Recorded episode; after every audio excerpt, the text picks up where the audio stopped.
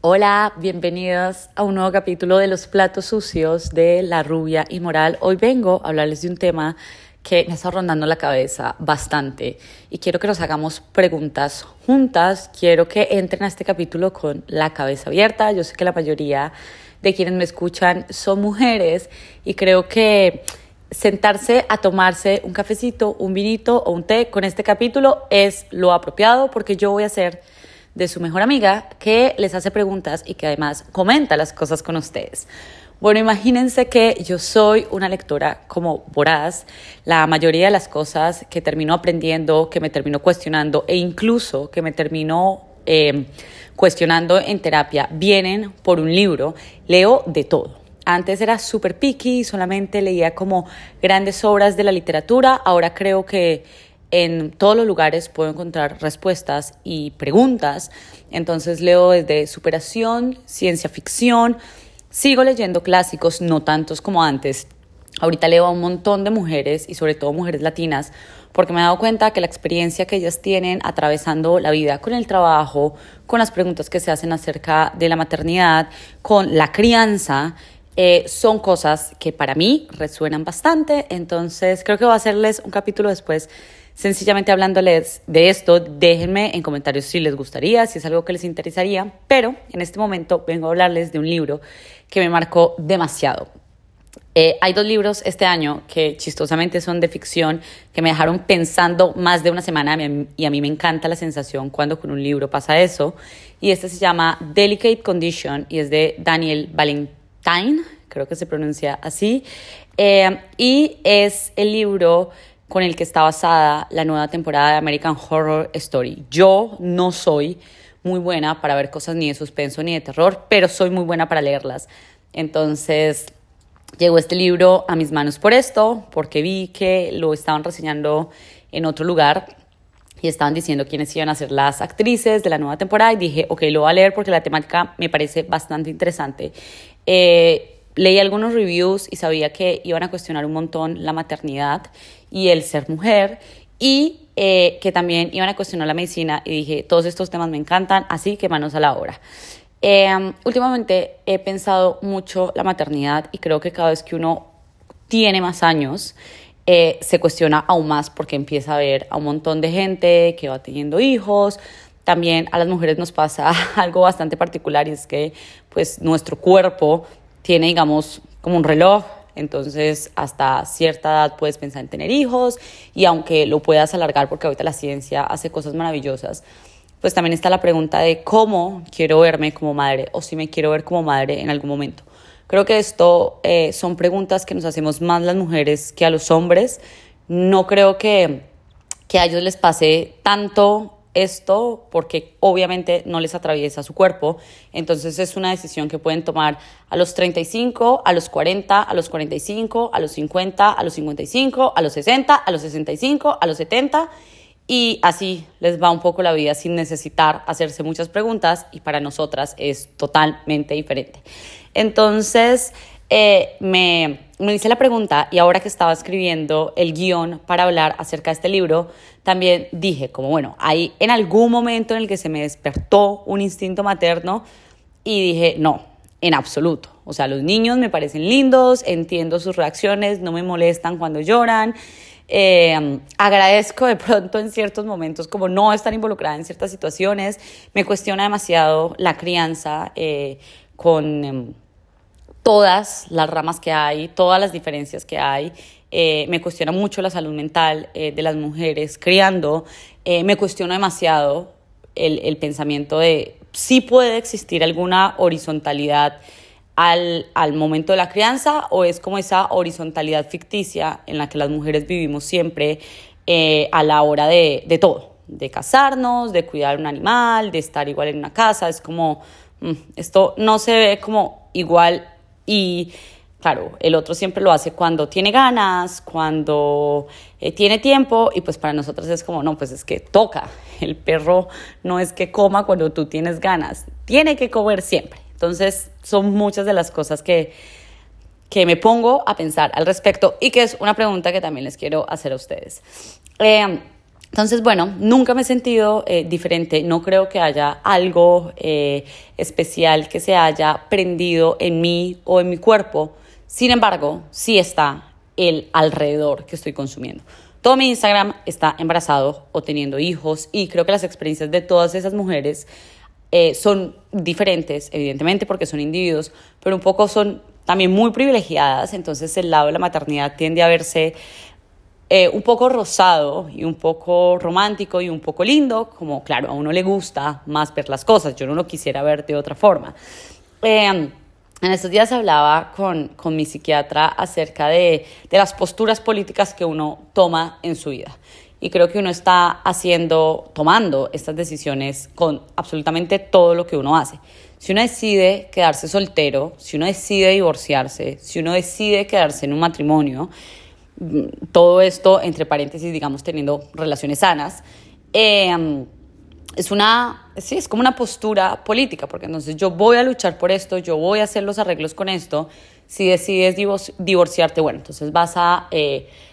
reinterpretar tu vida desde este momento, vas a asumir otras cosas, si decides nunca casarte y quedarte soltera, también vas a asumir ciertas cosas que de pronto están pasando eh, en, la, en la sociedad y que no te incluyen a ti. De pronto vas a tener que hacer oídos sordos a ciertas cosas que te están diciendo. Eh, de pronto ciertos deseos que de repente, porque la foto en Instagram de estas dos personas se ve muy linda, vas a tener que pararlos y vas a tener que cuestionarte y pararte desde otro lado. Yo definitivamente no creo que existan en este sentido buenas decisiones o malas decisiones, pero sí creo que hay posturas políticas que siquiera en este momento yo como esta mujer en este contexto y con esta historia puedo tomar y puedo cambiar también. Si en algún punto digo, hmm, de repente esto no es ya lo que me convence. Entonces, esta es un poco la introducción de por qué este libro me gustó tanto, porque claro, es un tema que me he tocado eh, y que me he pensado en este año y vino completamente al punto con Delicate Condition, eh, donde mm, se cuestiona muchísimo a la mujer en el papel, digamos, de sentir y en el papel en el que todas las otras personas están diciendo que está siendo una exagerada, que está teniendo, que está siendo una histérica eh, que ella no conoce lo que le está pasando, aunque es su propio cuerpo el que está viviendo y con el que está sintiendo. Y esto me parece muy interesante porque nosotras damos por sentado muchas cosas, sobre todo en, nuestras sociedades, y creemos, digamos, que la ciencia es un absoluto, que la medicina es un absoluto, pero nunca nos hemos puesto a mirar la historia de lo violenta que ha sido con las mujeres, eh, de lo del gaslighting que les hacen constantemente y que nos hacen constantemente cuando decimos que creemos que nos pasa algo y es como no, eso no puede ser o no, eso no es así. Y en este libro se ve bastante del lado de los médicos y también del lado del esposo. Hay algo bien interesante en esta relación. No, no les quiero spoilear mucho el libro por si se lo quieren leer, pero en este... Um, en este matrimonio y es que el hombre se siente muy cansado y se siente que, que ha atravesado por mucho porque entonces hicieron eh, un, un, tratamiento de fertilidad y porque, bueno, el primer embarazo le pasan como ciertas cosas y todo esto. Y la mujer que, que se narra, Ana, en el libro dice, pero este tipo ni siquiera está pasando las cosas en su cuerpo. O sea, ¿cómo me va a decir que está más cansado que yo, que tiene más cosas que replantearse que yo, cuando él realmente ni siquiera lo está viviendo directamente? Y creo un poco que así nos pasan las situaciones y las mujeres siempre tendemos a valorar mucho más las emociones y lo que están sintiendo los demás y las de nosotras, que a veces somos las que estamos en carne propia atravesando ciertas situaciones, las dejamos como muchísimo eh, más atrás. El libro envuelve la histeria y la paranoia de una forma que a mí me parece magnífica, sobre todo porque la histeria y la paranoia son cosas por las que psiquiátricamente se nos ha perseguido a las mujeres eh, en, la historia. Eh, antes se nos eh, encerraba por ser histéricas, por ser paranoicas, por ser malas madres, conceptos que ahora no existen o no se penalizan de la misma forma en la mayoría de las partes del mundo. Y hay dos libros que les quiero recomendar en este momento. El primero se llama Por tu propio bien, que son como 101 años de expertos recomendándoles cosas a las mujeres, donde habla un montón de crianza, donde habla un montón eh, de los procesos ginecológicos, cómo han sido de invasivos y cómo han sido completamente violentos con las mujeres. Eh, y el otro libro se llama Mujeres y Locura, donde hablan de, la historia de la psiquiatría con un enfoque de género y cómo de nuevo ha sido tan violento y cómo de nuevo se ha silenciado eh, las voces de un montón de mujeres. Hay una historia que a mí jamás se me va a olvidar, sobre todo porque una película que a mí me gustaba mucho era Medianoche en París y es esta mm, matrimonio un poco que nos romantizaron de ella y Scott Fitzgerald, que además eh, amaba, lo amaba él como escritor antes. Eh, y, y, en la película, bueno, es como la, la, ella es como la que sale más de fiesta, la que se va con otras personas y un poco la intentan ver como la mala, aunque al parecer es, es una relación fuerte y el tipo, bueno, siempre como que la termina acompañando en todas, entre comillas, locuras, pero en la vida real de esta pareja lo que terminó pasando es que eh, este hombre la terminó metiendo a un psiquiátrico por no ser una madre muy eh, dedicada, entre comillas, y cuando ella decidió que quería eh, pues salir, él nunca la dejó y esto de pronto tiene un poquito de imprecisión, pero el psiquiátrico donde, donde estaba se quemó eh, y él nunca dio el permiso para que ella saliera de ahí. Entonces, esta es como una de las historias que cuentan en Mujeres y Locura porque eh, hablan de la locura en las mujeres y cómo se ha retratado históricamente y cómo muchas de las mujeres que fueron unas eminencias terminaron en psiquiátricos por parte de sus esposos. Entonces, esto me parece bien interesante porque en el libro da como un poquito de parecer en un momento en que esto va a pasar porque allá siempre la están menospreciando con las cosas que está sintiendo, siempre la están menospreciando con las cosas que percibe y al final uno se da cuenta que, que era cierto, era completamente cierto todo lo que estaba pasando, tal vez no exactamente como ya lo tenía en la cabeza, pero, pero sí pasaba, sí pasaba. Eh,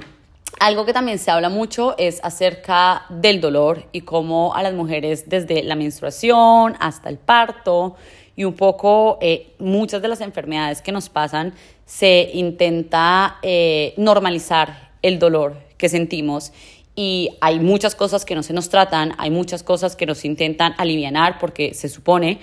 que ese dolor o esa incomodidad es normal que la sintamos. Y en el libro hablan de unos estudios que mujeres y hombres esto funciona diferente, que normalmente cuando los hombres van al médico intentan frenarles, frenarles el dolor de lo que sea que están sintiendo, pero cuando una mujer se acerca, sencillamente eh, no la tratan porque es normal ciertas incomodidades, cierto malestar y cierto dolor. Y hay una frase muy bonita que, con la que comienza en el libro, donde dice que todos los bebés un poco eh, nacen a través del dolor de una mujer, por eso los sonidos de, mm, de las mujeres gritando.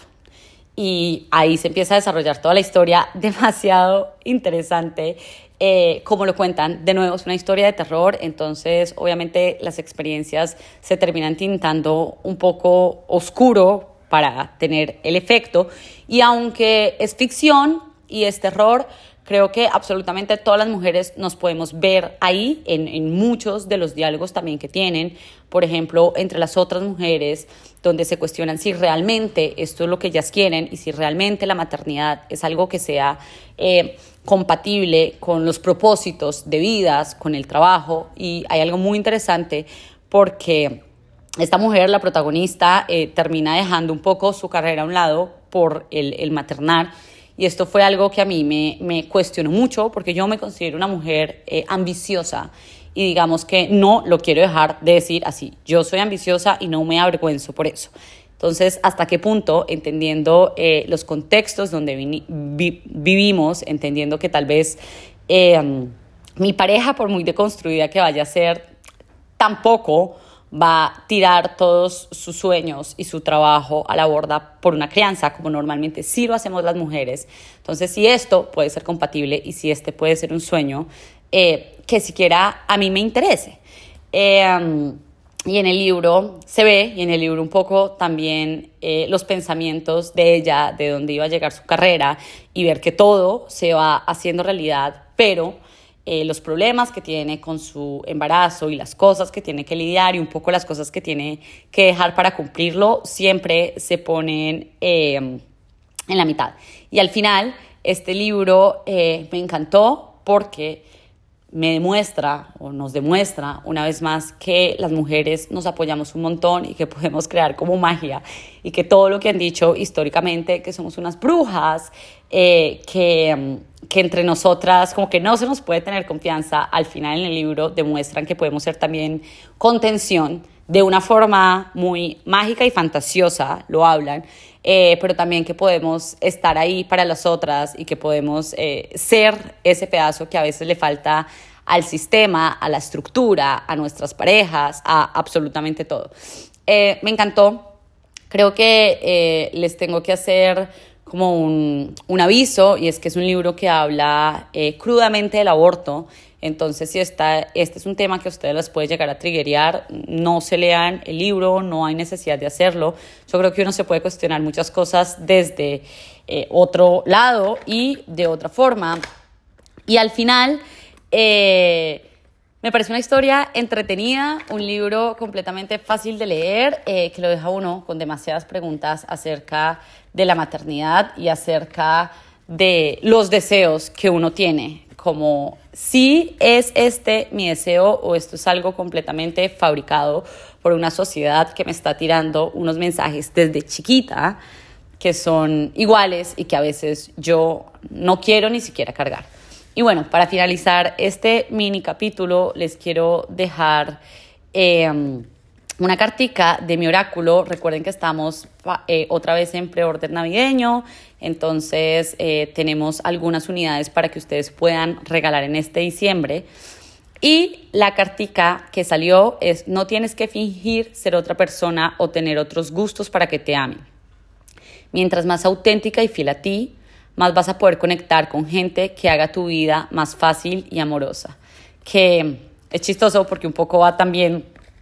a la temática del libro y de entender que a veces lo más auténtico es lo que nos va a hacer brillar y que mientras más nos conectamos con nosotras, eh, también vamos a poder como más atravesar ciertas situaciones. Como el último spoiler, si no fuera por la intuición de esta mujer, seguramente más cosas peores le hubieran pasado. Si se lee en el libro, si se ve en la serie, eh, si se escuchan este podcast y quieren que hablemos un poco más acerca de estas preguntas que nos deberíamos hacer en cada ámbito de nuestra vida, pues bienvenidas. Y por último, les dejo para que se inscriban. Hoy es el último día que pueden estar en las sexy mañanas de septiembre. Hoy tuvimos un encuentro maravilloso. Recuerden que si no se pueden conectar a esa hora, tienen las grabaciones y pueden utilizar el código 10 en minúscula para que nos acompañen. Muchísimas gracias por escuchar este capítulo y espero que me dejen un comentario. Besos y abrazos.